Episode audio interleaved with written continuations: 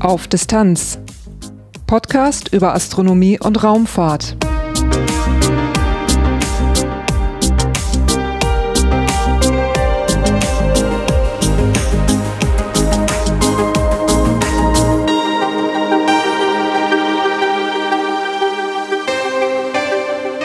Hallo und willkommen bei Auf Distanz. Dieses ist Episode 52, erschienen am 11. Februar 2020. Gestern, also am 10. Februar, ist die Raumsonde Solar Orbiter ins All gestartet.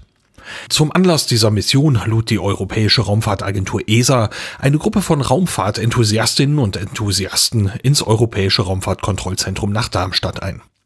Ich war mit dabei und konnte einiges über die Mission von Solar Orbiter erfahren. Und genau darum geht's im Titelthema dieser Episode. Danach folgen einige astronomische Ereignisse und ein Veranstaltungstipp.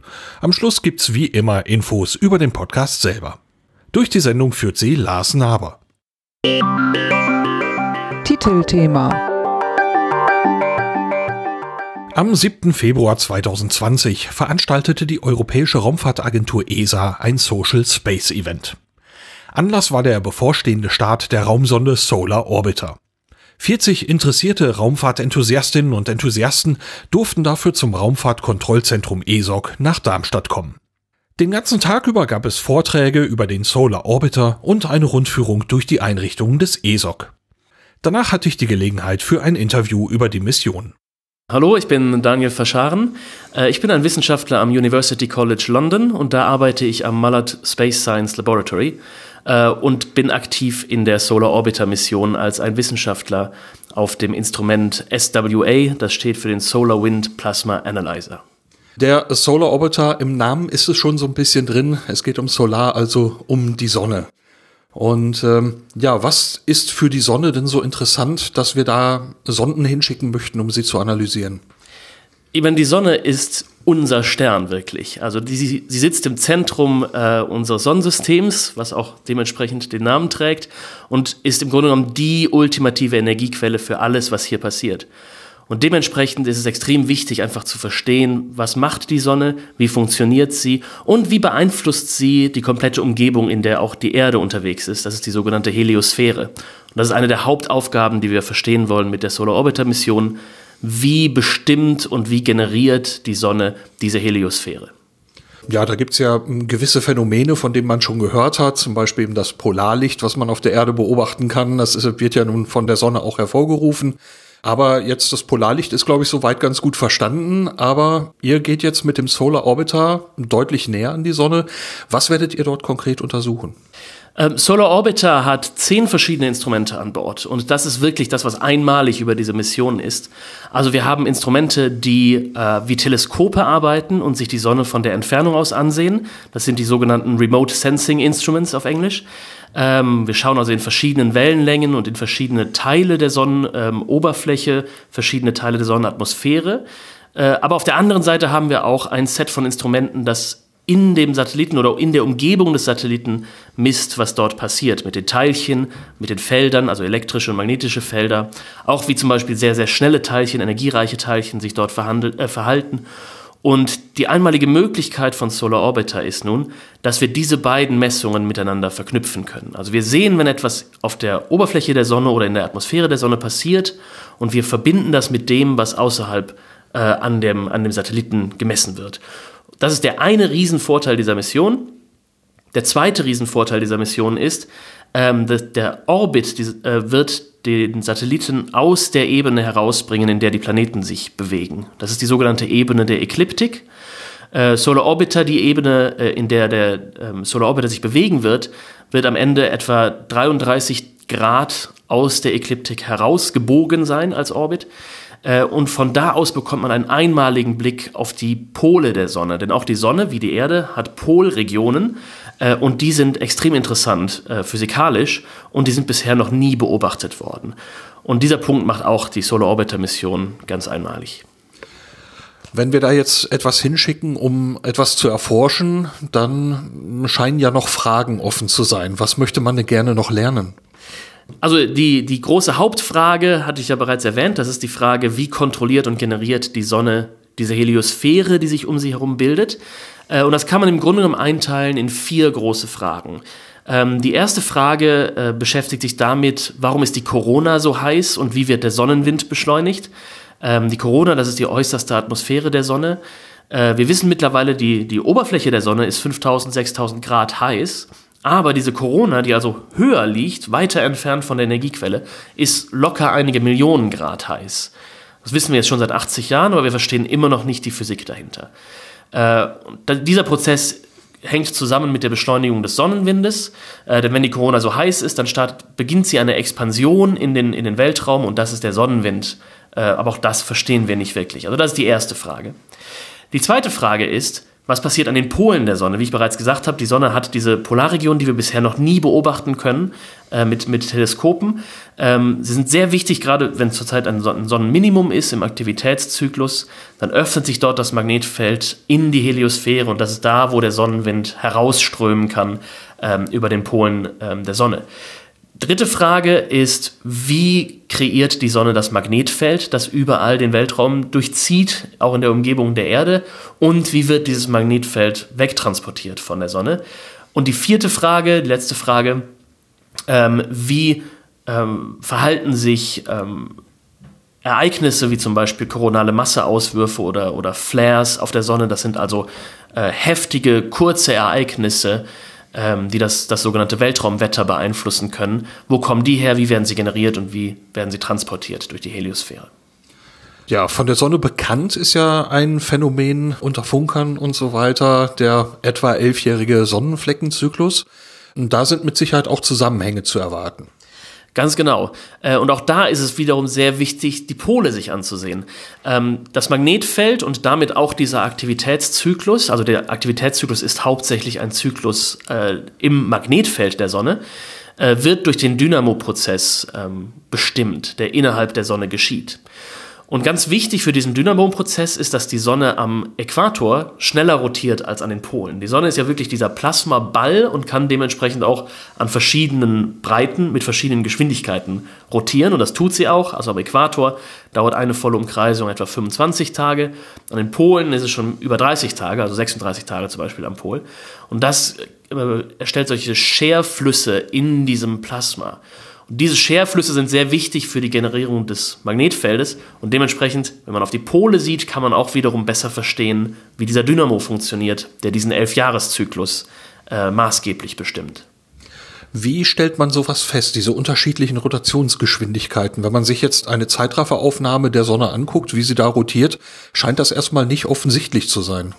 Das kann man tatsächlich daran sehen, wenn man ähm, einzelne ähm, Punkte, zum Beispiel die Sonnenflecken auf der Sonne, äh, nachverfolgt, kann man das tatsächlich messen. Wenn die Sonne ganz ruhig ist und einfach nur diese, dieser gelbe Ball ist, der rotiert, kann man das natürlich nicht sehen. Auf der anderen Seite, wenn man zum Beispiel im ultravioletten Licht auf die Sonne schaut, äh, da lässt sich das sehr gut bestimmen, denn im ultravioletten Licht sieht man die höheren Teile der Atmosphäre, da ist wesentlich mehr Struktur und das ermöglicht es dann auch, dieses Timing von der Rotation genauer zu machen. Am kommenden Montag, also von jetzt angesehen in drei Tagen, soll es soweit sein. Der Solar Orbiter soll ins All starten. Der Solar Orbiter ist erstmal eine Raumsonde. Wer betreibt sie? Also Solar Orbiter ist eine Mission der ESA, sie ist angeführt von der ESA, aber sie hat eine sehr starke Beteiligung von NASA. Zum Beispiel ähm, NASA stellt die Rakete im Grunde genommen, die die, ähm, die, die Sonde hochbringen wird und NASA ist auch beteiligt ähm, an einigen Instrumenten an Bord. Äh, die Hauptoperation der, der Sonde wird allerdings genau von hier, wo wir jetzt gerade sind, äh, aus Darmstadt vom European Space Operations Center durch die ESA durchgeführt und natürlich auch ganz große Teile der wissenschaftlichen Arbeit, die Analyse der Daten, die Verwaltung der Daten, äh, das geschieht alles hier in Europa. Wenn das jetzt am Montagmorgen Ortszeit für uns hier dann hoffentlich der Start gelingt, was sind die ersten Schritte, die nach dem Start passieren? Also ein, ein ganz kritischer Punkt in diesem Startprozess ähm, passiert ungefähr 50 Minuten nach dem Abheben der Rakete. Denn an dem Punkt äh, wird das Signal quasi von dem Raketenbetreiber, das ist ULA, das ist eine, eine Firma oder ein Konsortium von Firmen in Amerika, übergeben hier an ESOC. Äh, und das ist wirklich ein kritischer Moment, weil an dem Punkt muss der Satellit quasi hochgefahren sein, wie wenn man zu Hause seinen Computer hochfährt äh, und das erste Signal aufgenommen werden. Wenn das passiert, wird wahrscheinlich hier schon ein kleiner Jubel passieren, aber das ist noch immer nicht die ganze Geschichte, denn was dann als nächstes passieren muss, äh, ist das Auffalten der Solarzellen, diese Panels, die an den Seiten rausgehen. Ähm, quasi von Spitze zu Spitze ist fast, fast 18 Meter, also ein riesiges Teil, was da aufgefaltet werden muss. Ähm, denn so generiert äh, die Sonde quasi ihren, ihren, Strom, um alles zu machen, was, was sie machen muss, die Elektrizität. Ähm, wenn das nicht passiert, das wäre ein Riesenproblem. Es sind zwar Batterien an Bord, um halt eben dieses erste Hochfahren der Computer zu machen, aber die würden nach ein paar Stunden nicht mehr genug äh, Strom liefern können, um das Gerät zu betreiben. Und dann hätten wir ein massives Problem. Also das heißt, sobald das passiert ist, wird wahrscheinlich hier der ein oder andere Champagner geköpft werden in Darmstadt, äh, denn dann wissen wir, es kann jetzt weitergehen. Äh, ab da erfolgt ein, ein relativ gut durchgeplantes äh, Programm, das sogenannte Commissioning. Äh, etwa einen Monat ähm, Später werden dann äh, die ersten Instrumente angeschaltet und getestet, kriegen wir die Signale zurück, wie sieht das aus, verstehen wir alles, was von da ankommt, funktioniert alles so, wie es soll. Und tatsächlich werden die ähm, In-situ-Instrumente, also die, die die Umgebung des Spacecraft messen, äh, bereits ähm, kurz danach anfangen, dauerhaft zu operieren und wir bekommen Daten davon. Für die Teleskope wird es ein bisschen länger dauern, bis wir von da die Daten bekommen. Das heißt also nach der Commissioning Phase, wenn man dann die In-situ-Instrumente schon mal benutzt, bekommt man schon die ganze Zeit Messdaten auch von der Reise zur Sonne. Das stimmt. Das ist auf jeden Fall äh, ein Plan, den wir haben und wir haben uns auch darauf schon vorbereitet, welche wissenschaftlichen ähm, Ergebnisse wir, wir davon erwarten. Es werden auch schon bereits einige Messungen gemacht werden, die bisher noch nie gemacht worden sind. Äh, zum Beispiel unser eigenes Instrument kann äh, schwere Ionen messen im Sonnenwind. Das ist also äh, zum Beispiel äh, Sauerstoff oder Stickstoff oder sogar Eisen. Ionen, die wir damit messen können. Und das ist bisher noch nie gemessen worden, näher an der Sonne als eine astronomische Einheit. Das heißt quasi, sobald wir die ersten Messdaten davon bekommen, ist das brandneu und noch nie gemacht worden. Und das wird schon in der sogenannten Cruise Phase äh, passieren, obwohl der Rest der Mission, also die ganzen anderen Teleskope zum Beispiel, noch gar nicht operieren. In einer der vorherigen Episoden dieses Podcasts ging es um Baby Colombo und da war es auch Thema, dass es gar nicht so einfach ist, zur Sonne zu fliegen, wie man das vielleicht meint. Äh, wie sieht das beim Solar Orbiter aus? Das trifft genauso auf Solar Orbiter zu. Ähm, wir merken eigentlich gar nicht, wie schnell die Erde sich durch den Weltraum bewegt. Aber der Orbit der Erde, ähm, hier eine astronomische Einheit von der Sonne entfernt, hat eine ziemlich hohe Bahngeschwindigkeit. Und wenn man einen Satelliten näher an die Sonne heranschießen möchte, ähm, muss man ihn im Grunde genommen sehr stark abbremsen, um diese Orbitgeschwindigkeit, mit der er startet, äh, diese Erdumlaufbahngeschwindigkeit sozusagen, äh, um die zu verlangsamen. Das heißt also, die Rakete wird da schon schon einen Großteil tun zu Beginn. Äh, es ist eine Atlas V Rakete. Ähm, allerdings wäre das nicht genug, um den Satelliten so nah an die Sonne zu bringen, wie wir wollen. Wir wollen, dass wir nachher weniger als 0,3 astronomische Einheiten von der Sonne entfernt sind. Das ist also innerhalb der Umlaufbahn von Mercury äh, oder von Merkur. ähm, und dementsprechend, was, was wir deswegen machen werden, sind einige äh, Flyby-Manövers um die Venus und auch eins um die Erde herum. Äh, das haben sich also auch einige Leute hier bei der ESA sehr gut ausgedacht, wie so ein, äh, wie so ein Orbit aussehen muss, um die, die Sonde dahin zu bringen, wo wir hinwollen. Äh, und durch diese Flybys wird quasi die Sonde immer weiter äh, verlangsamt, verlangsamt und näher an die Sonne herangebracht und dann auch aus der Ebene der Ekliptik herausgeholt. Ja, eben zum Verständnis astronomische Einheit ist also so äh, der gemittelte Wert von Sonne zur Erde. 0,3 astronomische Einheiten heißt also, ihr seid weniger als ein Drittel so weit weg, wie die Erde von der Sonne weg ist, am sonnennächsten Punkt. Ganz genau, so ist es. Also eine astronomische Einheit sind knapp 150 Millionen Kilometer.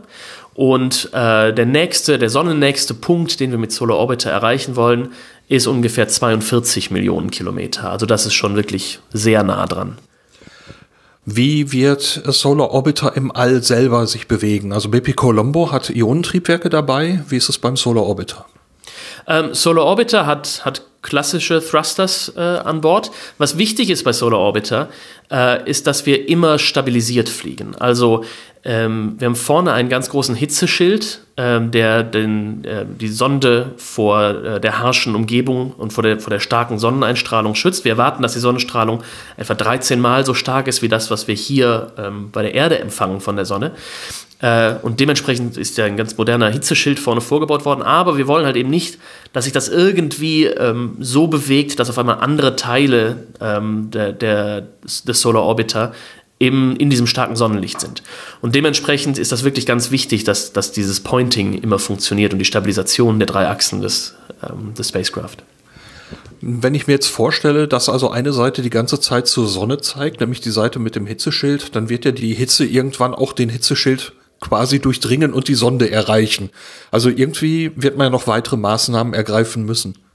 Naja, also die, äh, der Hitzeschild, der strahlt natürlich auch viel von dieser Hitze wieder ab. Und er ist genau so designt worden, dass das passiert. Ne? Also man möchte halt eben wirklich, der, das große Problem ist, der Hitzeschild wird, wenn man nah an der Sonne ist, knappe 500 Grad Temperatur haben, aber die meisten Instrumente arbeiten bei viel, viel niedrigen Temperaturen. Nicht? Also zum Beispiel unser, äh, unser Elektron-Analyzer funktioniert am besten, wenn er ungefähr bei Raumtemperatur ist. Und das heißt also, man hat über, diesem kurz, über dieser kurzen Strecke des Spacecraft ein Temperaturgefälle äh, von fast 500 Grad.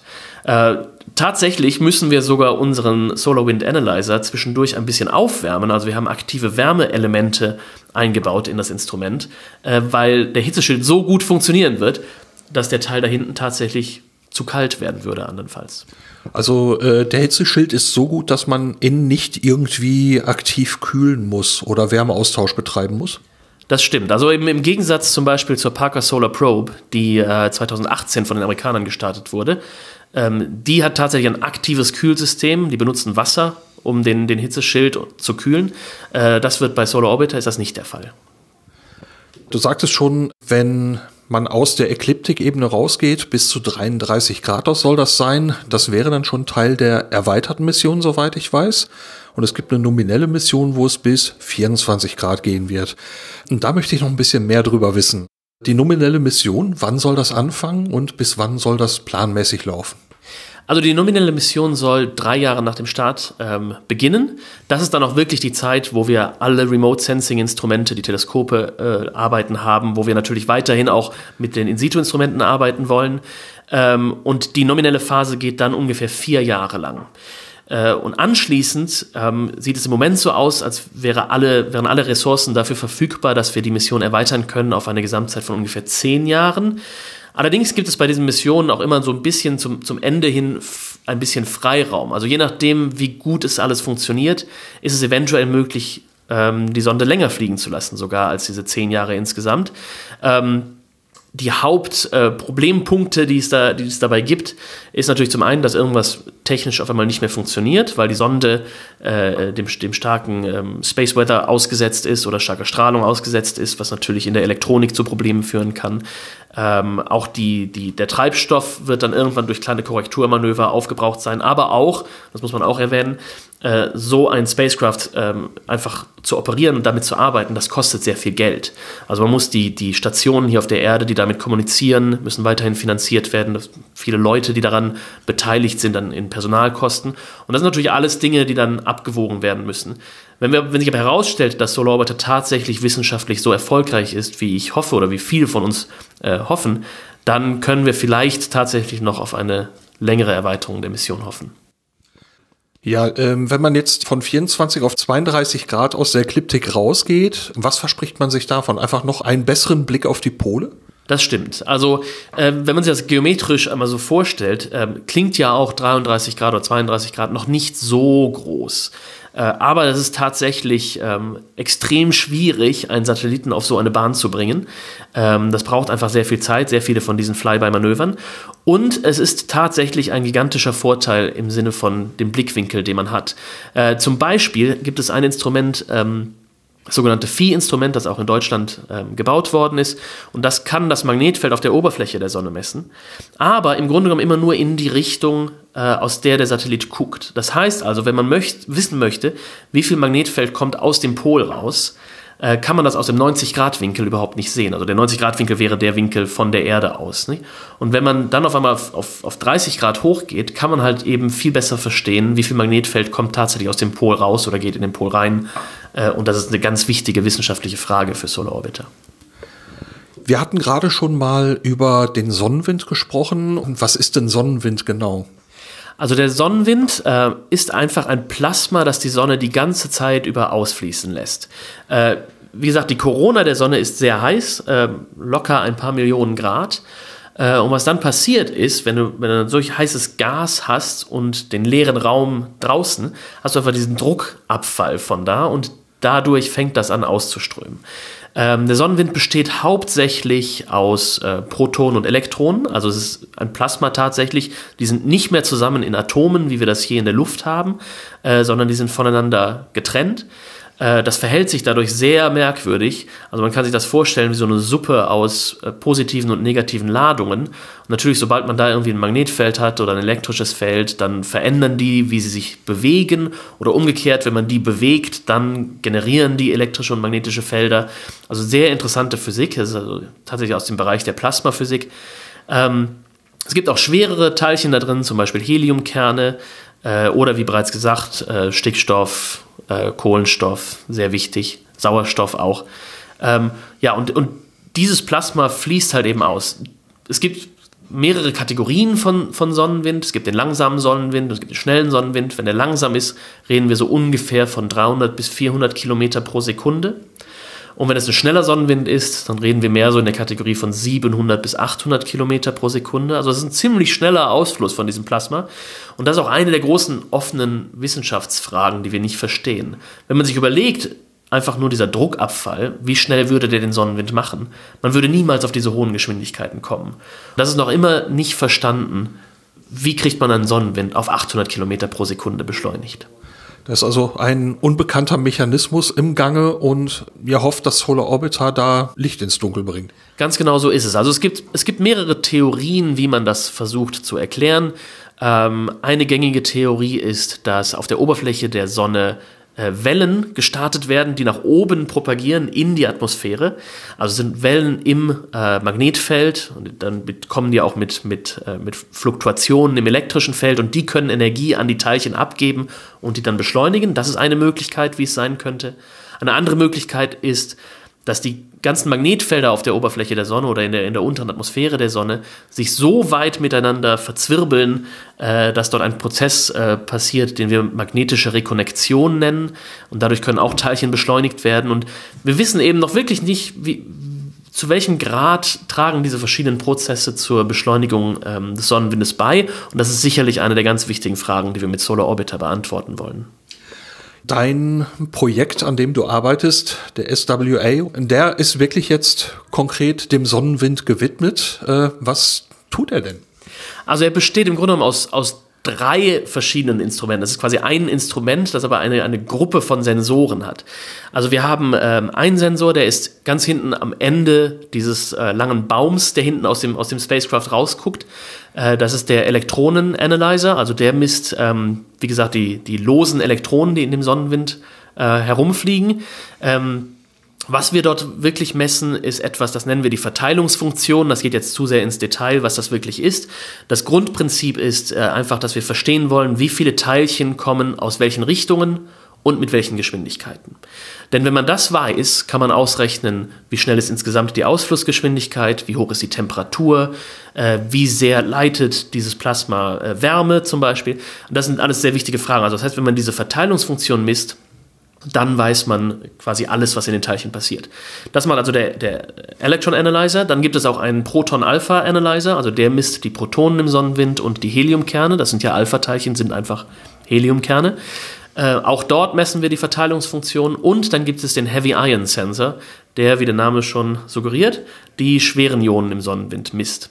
Ähm, der Electron Analyzer, der wurde bei uns am Institut gebaut, ähm, also bei London.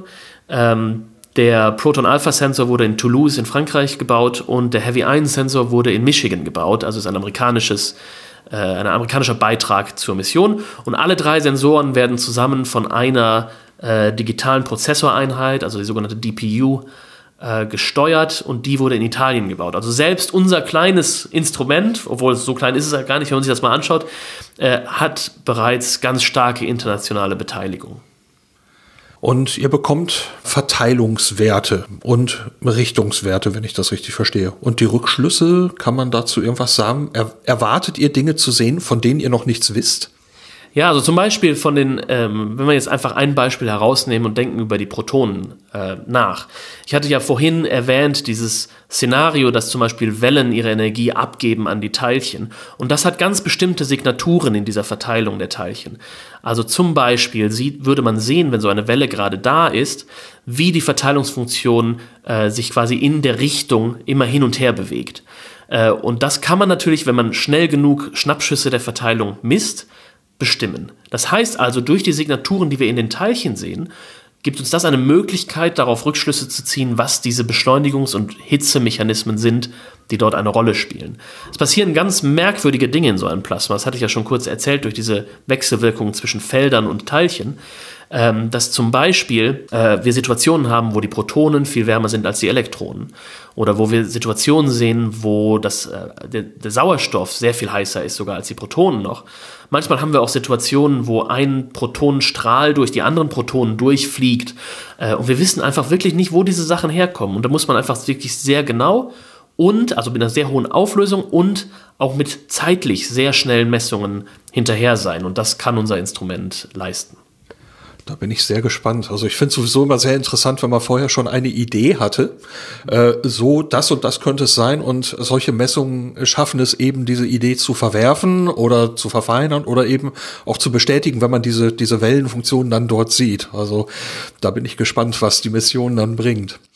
Ich würde noch gerne einen Ausflug machen zu einer zweiten Raumsonde, die du gerade schon erwähnt hattest, nämlich die Parker Solar Probe. Da gibt es ja auch eine weitere Kooperation mit der NASA. Ähm, gestartet am 12. August 2018. Was ist so jetzt die Verbindung zwischen dem Parker Solar Probe der NASA und dem Solar Orbiter? Also Parker Solar Probe ist auch eine ganz besondere Mission und ich finde das auch richtig klasse, was die NASA da gemacht haben. Äh, Parker Solar Probe wird sehr viel näher an die Sonne herankommen.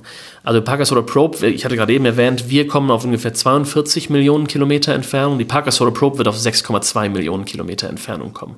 Also wesentlich näher dran. Es ist natürlich ein Riesenvorteil, wenn man dann dort noch ähm, das Plasma messen kann, äh, weil man quasi wirklich da ist, wo der Sonnenwind geboren wird, ganz nah an der Sonne. Auf der anderen Seite kommt das aber auch mit einem Riesenproblem, denn dort ist die Strahlung so stark, dass es keinerlei Möglichkeit gäbe, ein Teleskop auf die Sonne zu richten. Und dementsprechend hat die Parker Solar Probe auch keinerlei Teleskope an Bord. Das stimmt nicht ganz. Es gibt ein Teleskop, aber das guckt nur so ein bisschen leicht an der Sonne vorbei, um zu sehen, wie das Material dort reflektiert, was außerhalb ist. Aber es gibt kein Teleskop, das auf die Oberfläche der Sonne schaut. Und an der Stelle können wir wirklich ganz eng mit Parker Solar Probe zusammenarbeiten. Äh, wir haben bereits ausgerechnet, wie die beiden Orbits zueinander stehen. Und es gibt einige Momente, wo die beiden Sonden quasi auf einer Linie mit der Sonne sind. Und zu den Zeiten können wir natürlich messen, was passiert bei Parker Solar Probe, was passiert bei Solar Orbiter und wie hängt das zusammen mit dem, was wir auf der Oberfläche der Sonne äh, beobachten durch die Teleskope auf Solar Orbiter. Und wenn man diese ganzen Informationen zusammenzieht, kriegen wir wahrscheinlich ein viel besseres Verständnis davon, äh, wie der Sonnenwind sich wirklich ausbreitet, wie sich äh, Masseauswürfe von der Sonne ausbreiten. Und insofern arbeiten wir wirklich sehr eng mit den Amerikanern zusammen an der Stelle, um das Bestmögliche rauszuholen. Jetzt ist natürlich auch die Parker Solar Probe den gleichen Gesetzmäßigkeiten unterworfen. Das heißt, äh, braucht wahrscheinlich auch eine Weile zur Sonne, ist also wahrscheinlich im Moment schlicht auf dem Weg. Wird denn schon was gemacht? Ja, auch die Parker Solar Probe, da sie halt eben auch ausschließlich In-situ-Instrumente an Bord hat, äh, misst bereits äh, auf dem Anflug. Wir hatten jetzt gerade, ich glaube letzte Woche, ähm, den vierten Periheliumsflug. Also Perihelium ist immer der, dieser Moment, wenn die, wenn die Sonde am nächsten an der Sonne ist. Äh, und der Perihelium-Entfernung wird Stück für Stück jetzt immer weiter runtergebracht. Und ähm, im Moment sind wir irgendwo so in der Kategorie von unter 40 Sonnenradien Abstand von der Sonne. Ähm, also das ist schon näher als das, was wir mit Solar Orbiter machen werden. Also die sind bereits jetzt näher an der Sonne, ähm, als wir jemals kommen werden. Äh, aber es dauert auch tatsächlich da noch Jahre, bis, äh, bis die wirklich an den, an den nächsten Punkt, an diese 6,2 Millionen Kilometer kommen werden. es werden bereits Daten veröffentlicht und es sind auch bereits äh, wissenschaftliche Veröffentlichungen rausgekommen mit den ersten Messungen. Und auch da sind schon Überraschungen drin gewesen, äh, mit denen wir vorher nicht gerechnet hatten. Äh, hast du da ein Beispiel? Ja, also zum Beispiel, ich hatte ja von, von diesen Wellen gesprochen, die ähm, ein wichtiger Kandidat sind für die Beschleunigung des Sonnenwindes. Und Parker Solar Probe sieht nun einige Strukturen, insbesondere im Magnetfeld, aber auch in den Flüssen der Teilchen, wo das Magnetfeld seine Richtung um 180 Grad umdreht auf einmal und dann flippt es wieder zurück. Also die sogenannten Switchbacks, ähm, die Parker Solar Probe beobachtet hat. Das dauert manchmal nur wenige Sekunden, manchmal ein paar Minuten, also wirklich eine komplette Drehung des Magnetfeldes. Und ähm, wir haben ähnliche Sachen vorher beobachtet, weiter draußen, zum Beispiel mit Helios in den 1970er Jahren, aber auch äh, bei einem astronomischen Einheit Abstand von der Sonne. Ähm, was die genau sind, wissen wir nicht. Was es sein könnte, ist, dass dies wirklich Wellen mit ganz, ganz hoher Amplitude sind. Nicht? Wenn die Amplitude so hoch ist, dass das Magnetfeld selbst die Richtung einmal komplett umwechselt, das ist quasi das Stärkste, was man haben kann, wenn man nicht noch ähm, die, die, den Absolutbetrag des Magnetfeldes ändern möchte. Und diese, diese Switchbacks, wie häufig die sind, wie stark die sind, das war wirklich komplett unerwartet. Und das ist eine der großen ähm, ersten Beobachtungen, die von der Parker Solar Probe schon zurückgekommen sind. Dann möchte ich noch mal eben einen Ausblick auf das Ende der Mission werfen. Wir haben heute hier auch die Facility besucht, also das Space Debris Office. Mich interessiert jetzt, wenn man jetzt eine Raumsonde hat wie äh, Parker Solar Probe oder Solar Orbiter, die sind jetzt nicht in Erdnähe und werden da auch wohl, ja, wobei Solar Probe kommt, glaube ich, im Orbit, teilweise im Erdorbit, zumindest distanzmäßig wieder nah, aber äh, wegen des Wechsels der Inklination räumlich nicht mehr nahe. Ne? Aber wie wird so eine Raumsonde außer Betrieb genommen, wenn man da sagt, wir sind jetzt fertig mit der Mission und ja, wir möchten eigentlich nicht, dass es später mal stört? Oder ist das bei der Größe des Raums kein Faktor? Also es ist tatsächlich kein so großer Faktor bei dieser Mission. Es ist natürlich schon richtig, dass bei allen anderen Missionen äh, insbesondere bei denen, die im Erdorbit bleiben, sehr wichtig ist. Denn, äh, wie du richtig sagst, der Space Debris, also dieser, dieser Müll, der da quasi immer weiter produziert wird, ist ein ganz großes Problem für, für alle Missionen. Äh, aber selbst im Fall von Solar Orbiter ist das Teil der Planung. Also wir mussten uns vorher auch Gedanken machen, wie was, was macht man mit der Sonde, äh, wenn es äh, dem Ende zugeht. Und die Orbit Designer haben äh, sichergestellt, dass ähm, die Sonde nicht im Laufe der Zeit in irgendwas anderes reinkrachen könnte. Also nicht in eine andere Sonde, nicht in einen anderen äh, Planeten oder sonst irgendwas. Also das heißt, sie wird dann einfach tatsächlich irgendwann auf diesem Orbit verbleiben und dort still, äh, stillschweigend herumfliegen. Also man hat nicht irgendwie die Pläne, sie irgendwo drauf abstürzen oder in die Sonne fallen zu lassen oder ähnliches. Das wäre natürlich absolut fantastisch, dass die Probe in die Sonne fallen zu lassen, denn dann könnte man auf dem Weg noch weiterhin messen. Aber wie gesagt, es ist extrem schwierig, äh, eine Raumsonde so weit abzubremsen, dass, es nah, dass sie nah an die Sonne herankommt. Und wenn man dann wirklich reinfallen möchte, müsste man noch mehr abbremsen und das ist einfach wirklich technisch äh, zu schwierig im Moment. Wenn jetzt am Montag der Start gewesen ist und dann die Kommissionierungsphase läuft, wann beginnt deine aktive Arbeit mit dem Instrument? Also das Instrument wird ungefähr einen Monat nach dem Start angeschaltet. Dann arbeitet unser Operations Team, also selbst wir haben Zusätzlich zu den Operation Teams, die hier bei ESA arbeiten, hat jedes Instrument auch noch einmal ein Operations Team.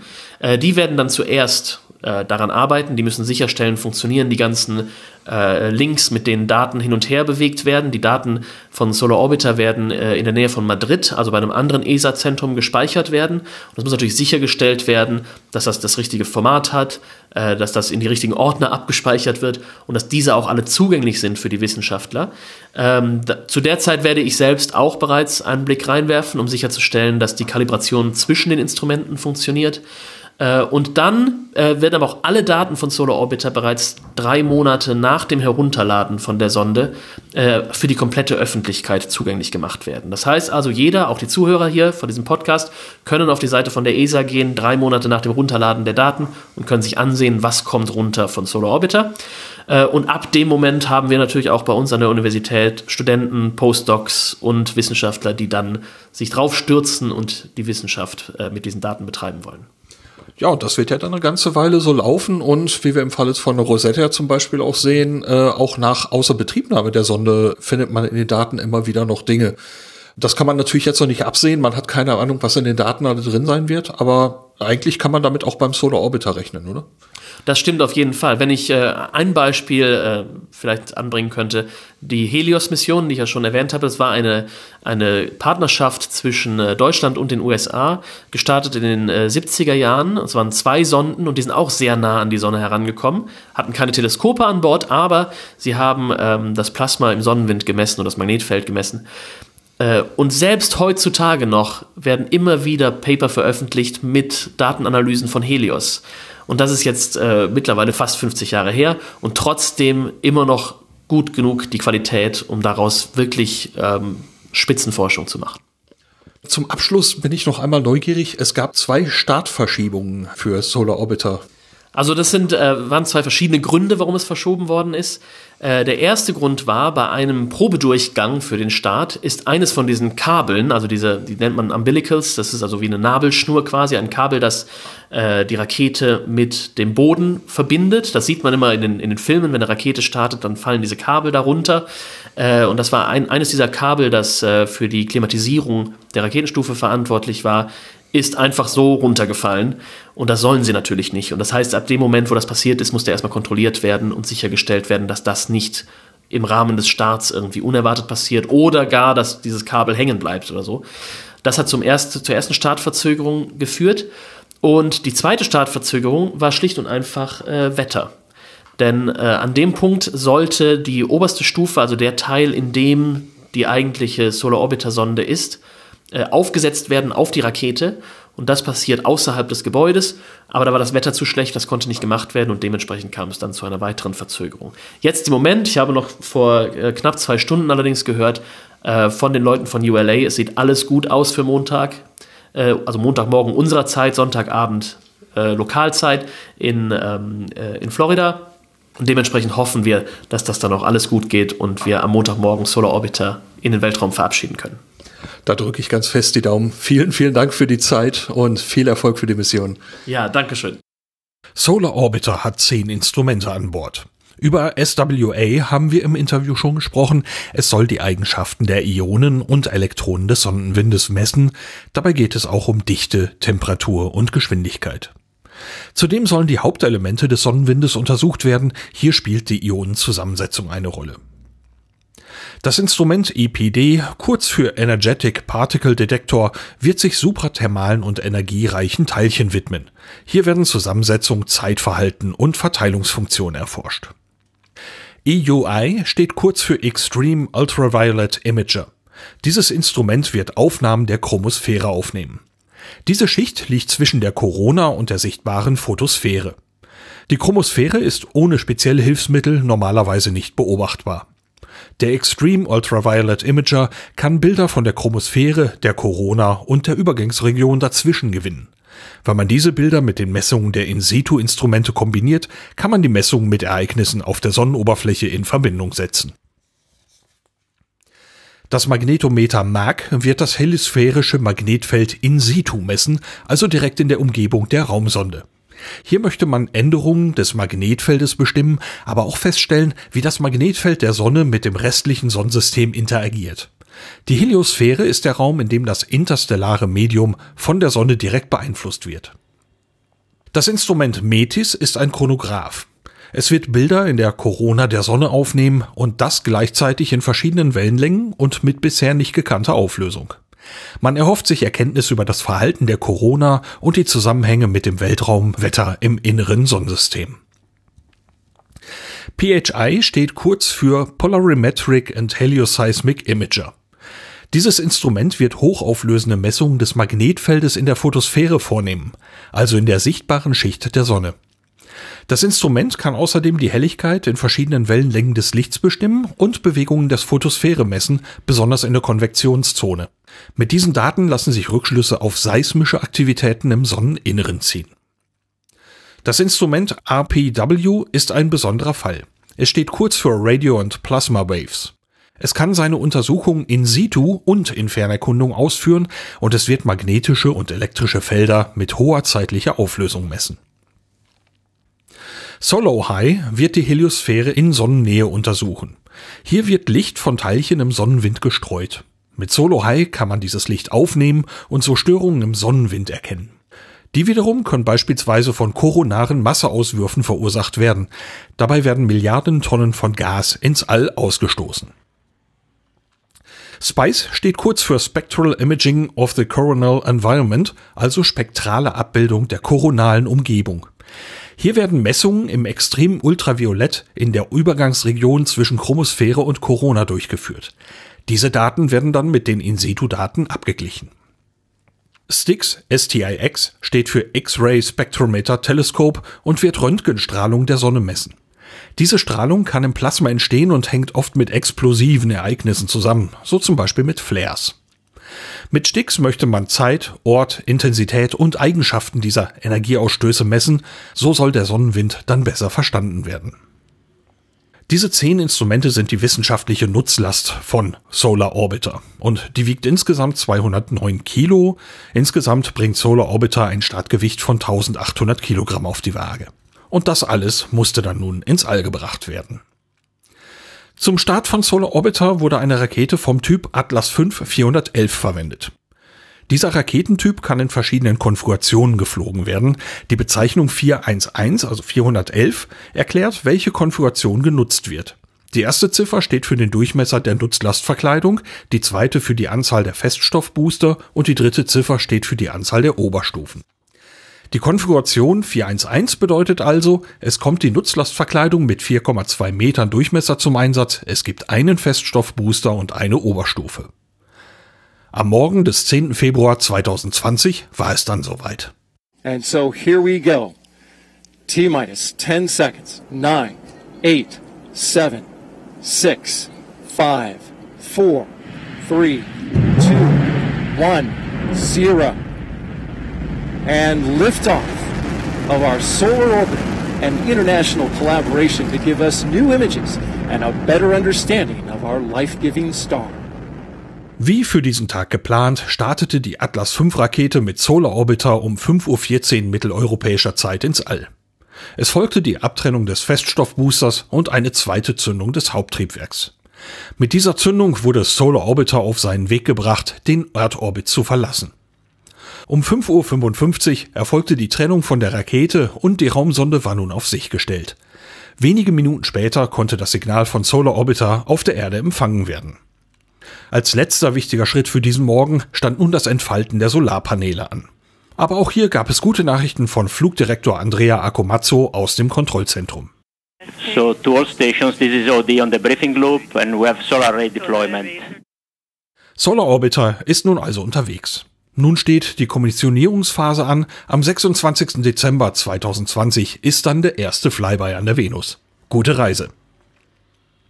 Vielen Dank an die ESA für die sehr interessante Veranstaltung in Darmstadt und vielen Dank an Daniel Verscharen für das Gespräch.